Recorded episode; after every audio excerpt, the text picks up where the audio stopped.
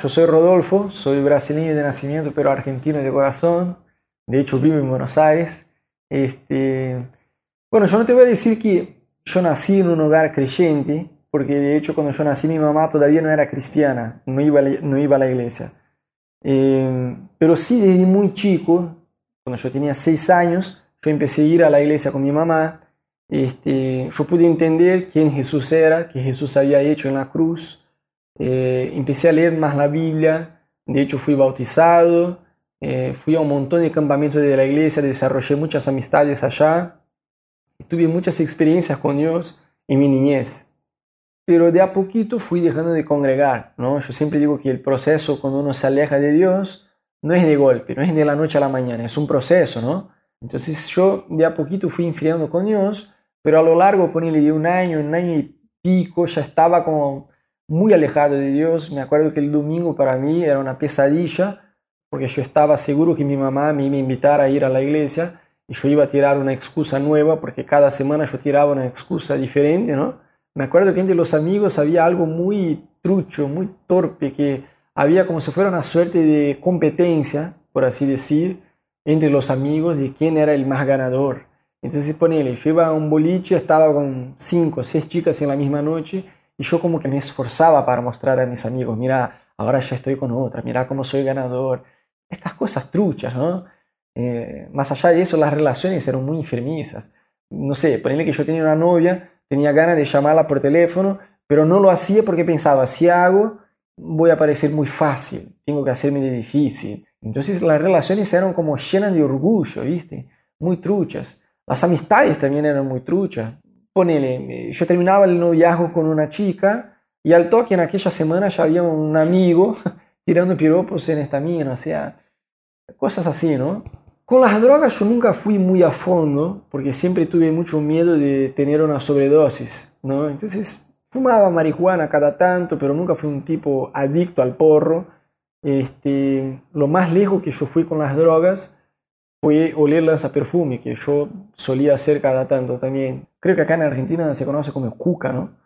Eh, pero yo olía perfume cada tanto. Me acuerdo que una vez hubo una clase de biología donde el profesor dijo que la gente no le daba bolilla a esta droga, que la consideraba como una droga inofensiva, como nada que ver, no pasa nada, es una droga de carnaval. Pero el chabón decía que te podía matar, ¿no? que uno podía fallecer. Y bueno, resultó que en un pasaje diario yo estaba en un boliche en Florianópolis con, con unos amigos y yo olí perfume, pero una gran cantidad y con toda la furia y me mareé, mi corazón se disparó, mi pecho empezó a doler, yo me acosté en el piso, me acuerdo que estaba con amigos y un amigo me preguntó, eh, porque bueno, eh, en mi adolescencia yo tenía un apodo, mis amigos me llamaban de Feba, entonces mi amigo me preguntó, Feba, ¿estás bien? Pero yo escuchaba como, Feba, Feba, Feba, Feba, ¿estás bien, bien, bien, bien? ¿No? Como estaba reflejado. Y bueno, en este momento yo me acordé de la clase de biología y dije, no, ya está, no voy más, no voy más a oler perfume, ya fue. Pero lo que sí yo fui más a fondo era con el tema del alcohol. No te voy a decir que yo era un tipo adicto, aunque yo tomaba todos los días, parece, parece una negación, ¿no? Eh, pero de verdad yo no era un tipo adicto, pero me emborrachaba todo fin de semana, salía de jueves a domingo. Cuando yo tenía 16 años, mi mamá me fue a buscar en el colegio, porque en un paseo con el colegio, con profesores, directores, con los amigos, porque yo estaba en pre como alcohólico, o sea, fue un papelón tremendo, ¿no? Eh, pero bueno, a pesar de que yo había conocido a Jesús en mi niñez, ponerle que en mi habitación muchas veces, eh, a la hora de dormir, a la hora de acostarme, yo miraba sombras negras caminando por la habitación, de ojos abiertos, ¿sí? yo estaba dormido. Eh, yo sabía que era real, pero como que no me molestaba. Yo estaba bajo un espíritu de ceguera espiritual muy fuerte, ¿no? Bueno, yo siempre digo que el pecado es como un plato de comida, que huele bien, es muy rico, tiene una apariencia linda, hermosa, pero a la hora de hacer la digestión te destruye por completo. Entonces el pecado uno disfruta hasta que lleguen las consecuencias del pecado. Y así se me pasó. Después de cinco años alejado de Dios, yo literalmente me volví loco. Literalmente yo perdí la razón empecé a decir un montón de cosas sin sentido ninguno. O sea, eh, yo me volví loco, ¿no? Me quedé tres noches despierto, no dejaba de hablar y hablaba y hablaba y hablaba y hablaba y hablaba cosas sin sentido. No sé, ponerle que llegaba a casa y le preguntaba a mi mamá, mamá, ¿qué es pasto?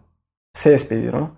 Y mi mamá me escuchaba, bueno, como una buena psicóloga, mi mamá trataba de aclararme las cosas desde el aspecto natural. Y yo decía, pero ¿por qué pasto es verde?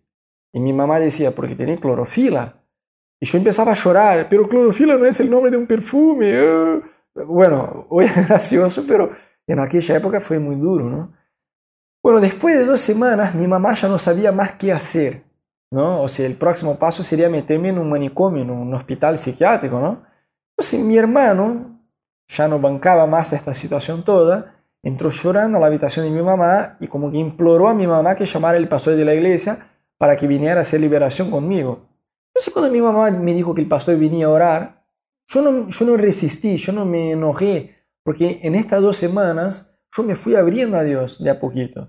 Entonces, eh, cuando vino el pastor, yo ya estaba dispuesto a confesar todos mis pecados a Dios, a pedirle perdón a mi mamá, y, de hecho fue lo que yo hice. Pero aún así había una pelea espiritual muy fuerte. Me acuerdo que en un determinado momento eh, el pastor estaba orando conmigo y yo lo miré, el pastor tenía barba, ¿no? Y, yo miré el rostro del pastor transformarse en un elfo. Pero no era un elfo como hermoso de Disney, de las películas de Disney. Era un elfo feo. Entonces yo le dije, pastor, yo te veo como un elfo. Y dijo, no, Rodo, tranquilo, seguí repitiendo la oración. y bueno, pasó que después eh, el pastor volvió a normalidad Ah, el pastor volvió a normalidad, yo volví a normalidad, ¿no? el rostro del pastor volvió a su normalidad. Este, y me acuerdo que llegó un momento de la liberación que yo tuve muchas ganas de cantarle una canción a Dios. No espontáneo, sin guitarra, sin nada, sin ningún instrumento musical, solo con la voz. Me acuerdo que alcé mis manos al cielo, cerré los ojos y canté con todo mi corazón una canción que la letra era muy interesante porque decía, que el Espíritu de Dios eh, está sobre nosotros, que los cautivos y oprimidos eh, liberados son. Eh, o sea, yo canté una música que tenía todo que ver con lo que me estaba pasando a mí en aquel momento, ¿no? Y yo empecé a llorar, llorar y cantaba esta música. Y mientras yo lloraba, yo sentía que toda esta locura se estaba diluyendo, que toda confusión se estaba yendo, toda opresión me estaba dejando, ¿no? Yo estaba leve. Yo tenía la sensación ya sé que no fue algo físico, que era algo espiritual, pero fue tan real la sensación de haber sido liberado que yo me sentía como si hubiera adelgazado 50 kilos, ¿no? Y en esta misma noche yo fui a una iglesia, yo fui totalmente lleno del Espíritu Santo en esta iglesia. de hecho, hasta el día de hoy fue la experiencia más increíble que yo tuve con Dios. Al entrar en la iglesia, ya en la alabanza, el Espíritu Santo como que me llenó con todo. Al final de la reunión yo estaba llorando, eh, todo mi cuerpo temblaba, pero mal, mal, mal. Yo me asusté, de verdad. A ver, no era mi realidad. Yo no estaba acostumbrado a este entorno, ¿me entiendes? Yo era el chabón que pocas semanas atrás estaba en un bar me emborrachando, me emborrachaba todo el fin de semana, o sea, no era mi realidad. Y en este día yo tuve un encuentro personal con Jesús. Yo entendí que Jesús estaba vivo, que Jesús no es el autor de una religión, que Jesús no es un personaje histórico, que Jesús es Dios y que Jesús vive. Yo tuve una experiencia real con Jesús. Él me habló en este día, yo sentí su presencia de una forma tan increíble.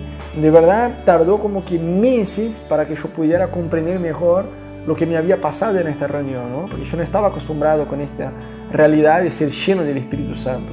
Hubo un cambio radical en mi vida, yo no podía ignorar lo que me había pasado. Toda la locura se fue, como pueden ver, yo volví a la normalidad. Yo seguí yendo a la iglesia, estuve ahí por más de 15 años viviendo en una iglesia local.